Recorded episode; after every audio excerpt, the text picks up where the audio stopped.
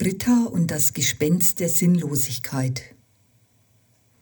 Die Pubertät kann zur Krisenzeit werden, heute mehr denn je, vor allem wenn sich die Frage nach dem Warum aufdrängt. Wie stellt sich die Antwort ein auf diese Frage? Ein Mädchen, 16 Jahre alt, hübsch, beliebt, eine hervorragende, sehr erfolgreiche Sportlerin und gute Schülerin, zwei Jahre vor dem Abitur, möchte nicht mehr leben. Wir wollen sie Britta nennen. Alle Einzelheiten, die zu einem möglichen Erkennen führen könnten, sind aus Gründen der Schweigepflicht verändert. Sie forscht im Internet nach Methoden, aus dem Leben zu scheiden. Ein Freund, dem sie sich anvertraut, überzeugt sie davon, sich in die geschlossene Station einer Kinder- und Jugendpsychiatrie aufnehmen zu lassen. Nach einem sechswöchigen Aufenthalt wird sie entlassen und einige Monate später zur Nachbehandlung in einer Tagesklinik aufgenommen. Die ersten Wochen vergehen, und immer mehr wird in Gesprächen deutlich, dass sie keinerlei Sinn im Leben sieht, nur eine Last. Diese Last, so ihre Meinung, würde mit zunehmendem Alter immer größer werden. Sie fragt, was bringt es, wenn ich noch 70 Jahre lebe und dann doch sterben muss? Dieses ganze lange Leben hat ja dann keinen Zweck gehabt. Nach Brittas Überlegungen ist deshalb ein möglichst früher Tod dem vorzuziehen. Von dieser Haltung lässt sie sich nicht abbringen. Kein Argument überzeugt sie, dass das Leben doch einen Sinn haben und sie diesen irgendwann herausfinden könnte, wenn sie älter sei. Tag für Tag erscheint sie, macht ihre Therapien, jedoch wirkt sie immer erschöpfter, Sie nimmt weniger Anteil an ihrer Umgebung, nimmt Bemühungen ihrer Mitpatientinnen, sie zu trösten, kaum mehr wahr. Bei einem Gespräch mit der Stationsärztin gibt sie zu, dass sie Tag und Nacht an Suizid denkt und im Internet nach Methoden recherchiert. Einzig der Gedanke daran, ihren Eltern weh zu tun, halte sie noch davon ab, ihre Pläne umzusetzen. Nach ihren Worten wäre es für sie viel einfacher, wenn es eine offizielle Sterbehilfe gäbe für Lebensunwillige. Schließlich habe niemand sie je gefragt, ob sie überhaupt geboren werden wolle. Die Ärztin bespricht mit Britta das weitere Vorgehen. Britta ist damit einverstanden, sich wieder in die beschützende Station aufnehmen zu lassen. Sie wirkt entlastet, beinahe gelöst, nachdem dieser Beschluss gefallen ist. Dieses eine Beispiel steht für viele Jugendliche, die trotz Erfolg in Schule und Freizeit, trotz eines stabilen Freundeskreises trotz eines normalen Elternhauses in Depressionen versinken, die das Leben für nicht mehr lebenswert halten, die keine Antwort auf das Warum finden. Ein neues Phänomen? Tritt es zudem gehäuft auf, seitdem durch Corona viele Kontaktmöglichkeiten für Jugendliche beschnitten wurden seitdem sogar im Rahmen der Schule zeitweise nur noch Online-Treffen möglich waren? Ein Blick in die Statistiken zeigt, bereits vor Corona waren Depressionen bei Kindern und Jugendlichen stark im Anstieg begriffen. So verdoppelte sich deren Anzahl in Deutschland von 2009 bis 2019. Die Corona-Krise bewirkt noch einmal eine Zunahme von Depressionen, besonders bei Jugendlichen, für die ja die Peer Group, der Freundeskreis, zum Austausch und für das Selbstwertgefühl essentiell sind. Selbst von zugewandten, engagierten Eltern lassen sich die physischen Kontakte zu den Freunden nicht gut ersetzen. Denn eine wichtige Lernaufgabe in der Pubertät ist die allmähliche Loslösung vom Elternhaus. Die Natur leitet diese ein, indem sich die Jugendlichen zunehmend von den Eltern distanzieren. Gleichzeitig werden Gleichaltrige und ihre Meinung immer wichtiger. Der Spiegel des Außen gewinnt an Bedeutung. Soziales Miteinander, Austausch und Bestätigung wirken einer Depression entgegen. Sie wecken ein Gefühl der Verbundenheit, das Sinn, Geborgenheit und Resonanz, Selbstwirksamkeit vermittelt. Die Jugendlichen erleben Reaktionen, sie bewirken etwas nach außen hin. Sie erleben sich nicht als passiv und hilflos, sondern als lebendig und erschaffend.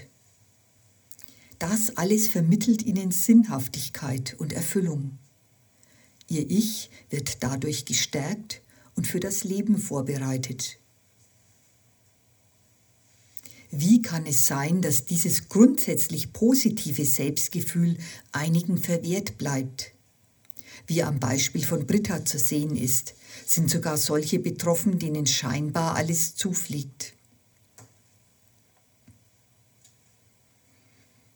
Besonders gefährdet aber sind Jugendliche, die sich mit dem Außen von vornherein schwer tun, die von Natur aus eher schüchtern und wenig von sich selbst überzeugt sind.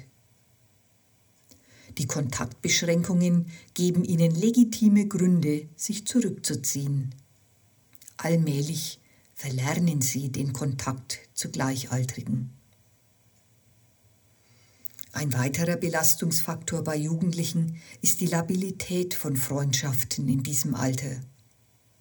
Gerade in der Pubertät zerbrechen oft langjährige Freundschaften, was die seelische Widerstandskraft schwächen kann. Auch die körperlichen Veränderungen in dieser Zeit bewirken bei vielen Kindern und Jugendlichen eine vorher nicht gekannte Verunsicherung. Sie vergleichen sich oft mit perfekten Vorbildern aus den sozialen Medien und nehmen sich im Gegensatz dazu als unansehnlich wahr. Kommen mehrere dieser Umstände zusammen, können diese Jugendlichen allmählich weder ihrem Körper noch ihrer Seele vertrauen. Sie haben sich buchstäblich verloren und werden immer einsamer. Es entsteht häufig ein sich selbst verstärkender Kreislauf. Zunehmender Rückzug von den Freunden kann bewirken, dass sich diese seltener oder nicht mehr melden Dadurch wächst das Gefühl der Einsamkeit und Unvollkommenheit, das wiederum Rückzug zur Folge hat. Positive Erfahrungen bleiben aus, die Lebensfreude schwindet allmählich bis hin zum Gefühl, das Leben nicht mehr ertragen zu können. So bewirkt auch Corona, dass mehr Jugendliche als sonst diesen Kipppunkt zur Depression erreichen.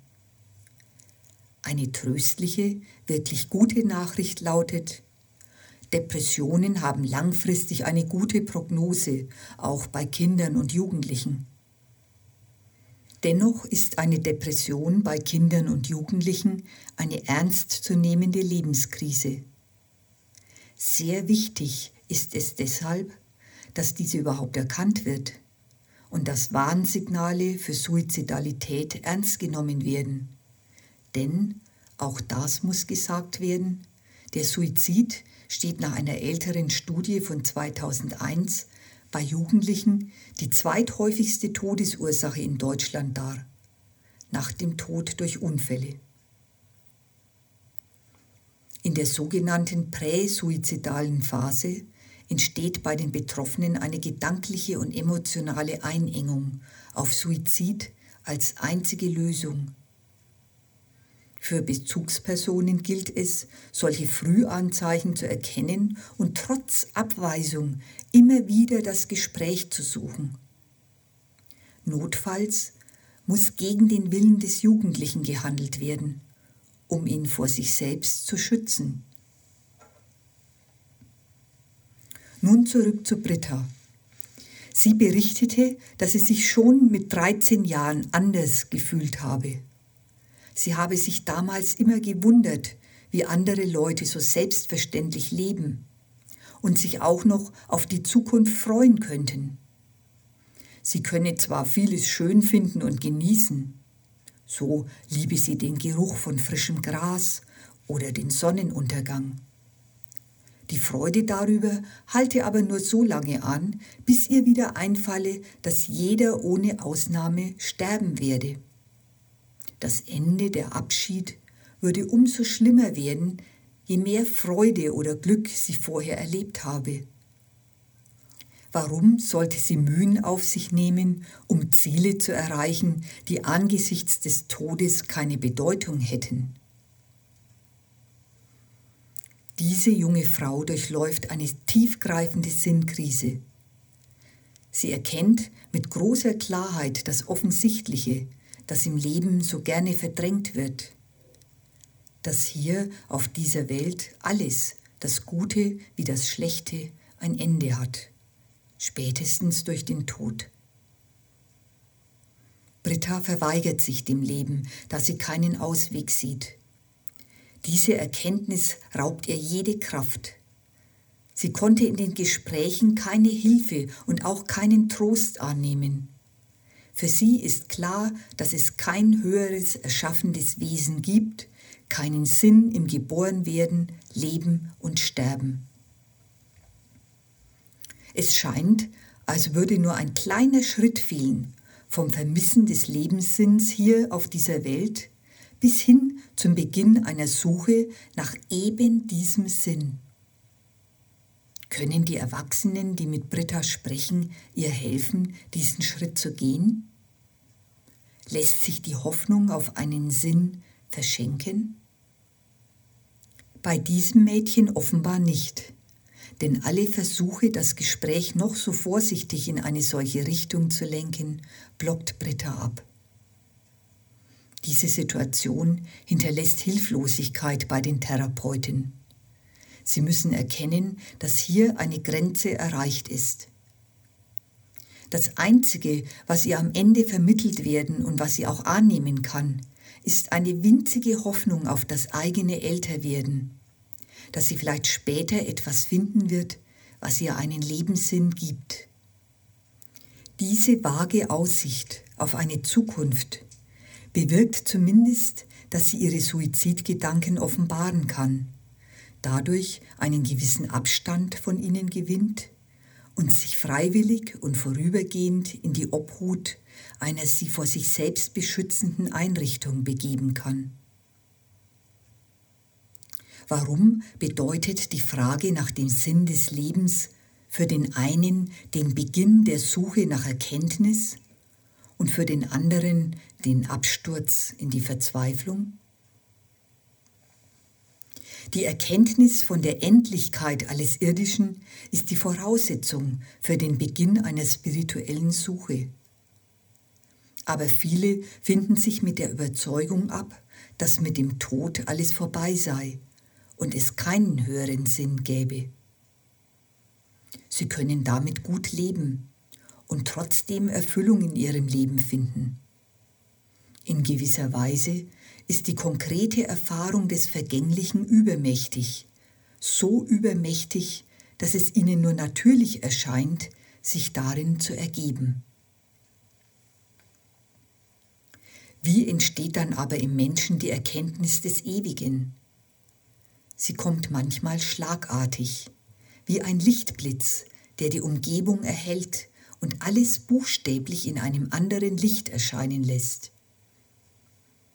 Gerade in einem Menschen, der nicht mehr weiter weiß, kann völlig unvermittelt auf einmal von einer Sekunde auf die andere eine Klarheit entstehen, ein plötzliches Wissen, dass es noch etwas ganz anderes gibt, etwas überwältigend anderes. Es entsteht in ihm die Ahnung, sogar das Bewusstsein von einer Kraft, einer Energie, die alles Vergängliche in sich aufnimmt, weil sie unendlich viel größer ist. Diese plötzliche Erkenntnis, die manchmal gerade inmitten banaler Alltagstätigkeiten auftreten kann, heilt die Sinnlosigkeit, die Endlichkeit dieser Welt, die Einsamkeit des Todes. Sie geschieht in Sekundenbruchteilen und sie hinterlässt Spuren. Eine Art Erleuchtung, ein Aufwachen hat in diesem Menschen stattgefunden. Ein überwältigendes Erlebnis, das scheinbar alles überdauern wird.